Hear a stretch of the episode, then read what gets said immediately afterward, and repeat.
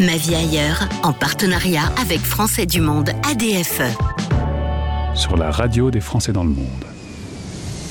Ce rendez-vous s'appelle Ma vie ailleurs et vous allez voir qu'avec Jérôme, sa vie, elle s'est vraiment passée ailleurs et peut-être avec le service militaire qui lui a rendu un petit service sur son chemin. Bonjour Jérôme, bienvenue. Bonjour, bonjour Gauthier, merci, merci pour ton invitation. Toi, tu es à Buenos Aires, tu es en Argentine. Nous sommes dans le cadre du partenariat avec Français du Monde ADFE. On va faire un peu ton parcours d'expat. C'est l'interview 1720. Alors, on revient à Paris. On revient il y a quelques années. Tu nais à Paris, mais tes parents sont euh, d'origine normande. Le camembert, le cidre et la galette. Exactement. tu penses de temps en temps, tu as les deux odeurs qui te montent au nez? Tout à fait, tout à fait. J'y pense énormément et quand je rentre en France, de toute façon, c'est presque une, une halte obligatoire.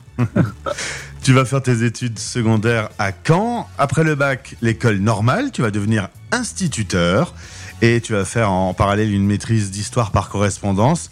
Résultat en 1982, tu es dans une belle salle de classe avec un beau tablé noir, les petites craies là, les boîtes, les boîtes de craie par sang. C'était un fantasme quand j'étais euh, petit. euh, te voilà euh, instituteur. Tout était parti pour que tu sois institut en, Normandie toute ta vie.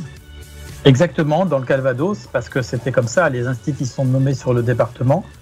Et, euh, et, donc, il y a eu une bifurcation qui s'est faite peu de temps après. Il y a le volontariat euh, de service militaire que tu vas faire. C'est, raconte-moi un peu l'acronyme à l'époque, ça a changé de nom, je crois, depuis. Oui, ça s'appelait les. On était, ça n'existe plus en fait maintenant.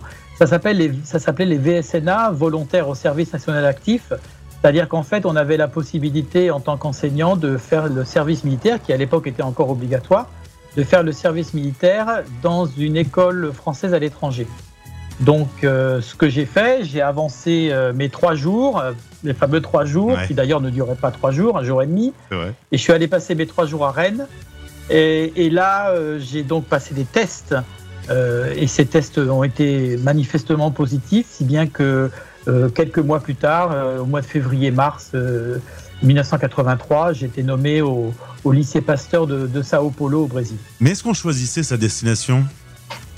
Et non, on n'a pas choisi, on m'a envoyé là et puis c'était ça. Ou alors si, peut-être, je ne me rappelle plus, j'ai oublié, ça fait très longtemps déjà. Peut-être que si j'avais refusé, on aurait mis de côté mon dossier pour un autre poste. Mais je ne sais pas si ça vaut la peine de refuser. De toute façon, qui va refuser le Brésil? Bah, C'est vrai, parce que je pense que tu as eu un petit coup de cœur pour Sao Paulo. Tu vas y passer euh, deux ans et c'est l'occasion pour toi de tomber amoureux de l'Amérique euh, latine. Exactement. Le Brésil, euh, c'est quelque chose en moi qui, qui, va jamais s'effacer. Euh, je, j'ai toujours une, petite pensée pour ce pays et quand j'y retourne d'ailleurs, ça m'est arrivé, j'y suis retourné il n'y a pas très longtemps. À chaque fois, c'est, des frissons, des frissons dans la peau. Alors, tu m'as dit, hein, quand tu m'as parlé du Brésil, ils sont chaleureux, le pays est beau, euh, c'est varié. c'est vrai que tu as encore des étoiles qui pétillent dans les yeux. Ah oui, oui, tout à fait, tout à fait. C'est, à chaque fois, les, c'est quelque chose d'extraordinaire. Le Brésil, c'est fabuleux. Alors, on connaît bien le Brésil, euh, mais on va parler de l'Argentine. Tu t'y installes en 1990. Pourquoi tu as changé? Bah, Tout simplement parce qu'à l'époque, j'étais marié et, mon épouse a été nommée dans, un, dans une petite école qui s'appelle le Collège franco-argentin de Martinez, qui d'ailleurs maintenant a changé de nom. Et, moi, donc, bah, euh, j'étais marié, donc je l'ai suivi. Et très vite, j'ai trouvé un emploi dans cette école si bien que voilà, ma, carrière était, était embarquée là-dedans et, j'en suis sorti en 2018 euh, à la retraite. Et du coup, tu n'as pas eu envie de soit revenir à Caen, soit retourner au Brésil? Si, euh, j'avais à une époque, j'avais envie, pas forcément de quitter l'Argentine parce que c'est également un pays très accueillant, très chaleureux, on y vit très bien. Euh, mais j'avais envie de, progresser dans ma carrière, si tu veux. Donc euh, j'ai passé des, concours pour devenir directeur d'école, pour obtenir, j'ai obtenu un diplôme de maître formateur pour l'enseignement primaire. Mais malheureusement, la, vie familiale qu'on avait nous a empêchés de pouvoir mener ce projet à terme. Et donc, bah, on a choisi plutôt la famille que, que la carrière, et c'est très bien comme ça. Cependant, il y avait quand même bah, un bout de famille qui est resté en France, donc à peu près une fois par an, tu, tu rentres encore maintenant? Oui, oui, oui, voilà, une fois par an, des fois deux, des fois il y a la famille qui vient ici. avec le Covid, ça a été compliqué là. D'ailleurs, je me suis retrouvé bloqué en France pendant deux mois et demi, entre parenthèses. Et, en fait, oui, j'allais une fois par an, d'une manière régulière en France pour voir la famille, pour voir les copains. Très important. Il faut garder le contact. Hein. Si on n'y va pas, on perd le contact. Il y a quelque chose qu'on perd. Parce que c'est très important, la France, encore pour moi. Oui, mais euh, tu dis quand même, je suis resté bloqué en France. Ça voulait quand même bien dire que tu avais furieusement envie de retourner chez toi. Bah oui, parce que tu es chez toi. Hein. C'était vrai. J'étais bloqué parce que je pouvais pas rentrer, parce que l'Argentine avait bloqué les frontières. Donc il n'y avait plus d'avions pour rentrer euh, en Argentine à cause de la deuxième euh, vague du Covid. Et oui, bien sûr, j'étais bloqué, mais en même temps, oui, oui, mes activités sont en Argentine. Donc de toute façon, au bout d'un moment, tu as envie de rentrer, c'est clair. Tu es parti de France en 82, tu reviens de temps en temps. Qu'est-ce qui change euh, en France? Tu dis que c'est un pays qui évolue euh, vite. Nous, euh, on s'en rend pas compte parce qu'on y est, hein, c'est beaucoup plus difficile. Mais, mais qu'est-ce qui, par exemple, un ou deux, trois trucs qui, qui te, qui te choquent sur l'évolution? Alors, tout, tout bête. bon, d'abord, bien sûr, les gens. Hein. les gens changent, les, les, les, modes, les, les façons de parler. Les façons de parler chez les jeunes, les accents sont différents il y a une évolution dans, le maniement de la langue qui est très, très, très nette, très claire chez les jeunes. Ça, c'est, quelque chose que je remarque constamment. Et euh, tout simplement, moi, j'ai fait donc mes études à Caen. Hein, donc dans les années 78, 82, euh, hein, j'étais à l'école normale, ouais c'est ça, 76, 82. Et il y a certains quartiers de Caen que je ne reconnais plus. Cela dit, la différence euh, entre Paris et Caen, tu la retrouves un peu aussi quand tu es euh, en Argentine. Tu me disais qu'entre Buenos Aires et euh, Saint-Louis, par exemple, bah, il y a la grande ville et, la ville plus calme, plus paisible. Exactement, exactement. on parle en France, on parle des, Parisiens par rapport à la province.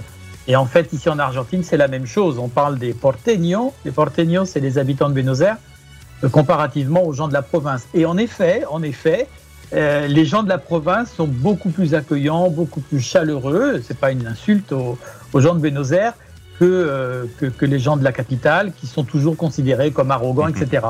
Mais c'est pas la même arrogance qu'en France quand même. Hein. Je crois Il y a que un Paris, niveau différent. Paris est largement au-dessus. Alors, euh, cette Argentine, c'est une république fédérale. Il y a 43 millions euh, d'habitants à peu près. Je les ai comptés juste avant notre interview.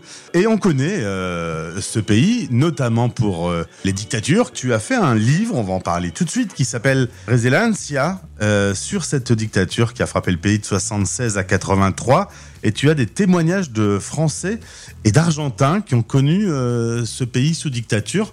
Euh, Exactement. Qu'est-ce que tu ressors de ce livre? Qu'est-ce qui t'a surpris, marqué? Qu'est-ce que je ressors? Ça a été un, grand travail, parce que c'est un travail qui a duré huit ans. Euh, ça a été donc beaucoup de conversations avec, avec des, des gens qui, qui, ont dû quitter l'Argentine parce qu'ils étaient persécutés. Hein. Il y a même des gens qui ont eu des proches qui ont été tués par, par ces, ces, événements. Ils ont été tués à, l'arme à feu ou des choses comme ça.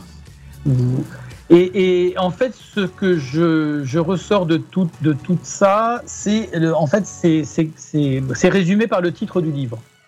En fait, Resiliencia, j'ai beaucoup hésité à mettre ce titre parce qu'en fait, c'est un titre maintenant actuellement, c'est bateau. Hein. Il y a beaucoup de livres ou de films ou de choses comme ça qui prennent ce nom. Mais malgré tout, euh, ces gens qui ont connu cette période-là, qui, qui a transformé leur vie, qui ne peut pas euh, a transformé leur vie du tout au tout, ils puisent, mon point de vue, hein, ils puisent à travers ces événements une force de vie qui leur permet de continuer à projeter, à se projeter dans l'avenir. Et c'est ça qui est absolument extraordinaire. On va parler d'un truc un peu plus léger. Il fait plutôt beau à Buenos Aires, une, une belle capitale. Il y a beaucoup d'humidité. Il fait chaud et humide à Buenos Aires, exactement. Et donc ça permet, ça fait que le climat n'est pas toujours agréable. Par contre, si tu sors de Buenos Aires, si tu vas dans les terres, il va faire plus chaud mais plus sec. Donc euh, ce sera plus facile de supporter ça. Et comme l'Argentine est un très très grand pays, très allongé, euh, sur le, entre le nord et le sud, il peut y avoir des endroits très froids et des endroits subtropicaux par exemple. Et tu as connu la neige en 2007 dans la capitale. Exactement.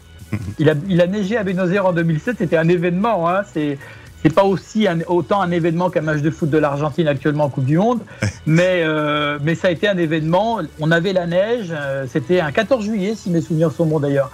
Et, les enfants ont pu faire un bonhomme de neige dans le jardin? Là, c'est à la Coupe du Monde, quand l'équipe joue, euh, le pays s'arrête Ah bah oui, il n'y a plus rien, tout, tout est fermé. La seule chose, c'est que quand il y a un but, tu peux pas ne pas le savoir. Pas. Tu l'entends hors de l'Argentine. ah, mais les murs tremblent. Dernière chose, euh, maintenant que tu es retraité, tu as bien de la chance, euh, tu peux occuper pleinement tes fonctions de conseiller des Français de l'étranger. Félicitations. Mhm. Et membre au conseil d'administration de Français du Monde ADFE. C'est beaucoup de travail d'être instit. Euh, tu as un peu de temps pour toi, tu as pu écrire. euh, mais tu t'occupes quand même encore des, des associations et de, et de la vie politique. Alors oui, euh, disons que euh, le fait d'être conseiller des Français à l'étranger, j'ai été élu en, en mai 2021, me permet d'être au, au plus près des Français. En fait, ce que je faisais avec les enfants, maintenant je le fais avec les adultes, avec les Français, je, je- je les aide en fait. Et c'est un peu là-dessus que je conçois mon mandat. Et, dans, et automatiquement, le fait d'être un Français du monde et d'avoir cette fonction m'a m'a fait que je me suis postulé pour être membre du conseil d'administration. Et j'ai été élu, euh, j'ai été élu au mois de, de- de septembre. Et mon objectif dans, dans, ce, dans, ce, dans ce conseil d'administration, c'est essayer de, de, de créer du lien avec toutes les sections de Français du monde sur toute l'Amérique du Sud. C'est ça mon travail. C'est un beau projet. Et en l'occurrence, on a bien compris que ta retraite, euh, tu la ferais euh, en Amérique du Sud. Hein Ah bah c'est déjà commencé de toute façon. pourquoi changer? C'est bien là-bas que tu passais ta Oui. retraite, tranquille. Ma vie est ici. Exactement. Exactement. Eh ben, je te la souhaite la plus douce possible, que tu profites euh, de ce pays. Le lien pour Je découvrir ton livre est dans ce podcast, si on veut en savoir plus et entrer en contact avec toi. Merci et content d'avoir fait ta connaissance, Jérôme, au plaisir. Merci Gauthier. Au revoir. Ma vie ailleurs, en partenariat avec Français du Monde ADFE. Retrouvez ce podcast sur le site de notre partenaire et sur françaisdanslemonde.fr.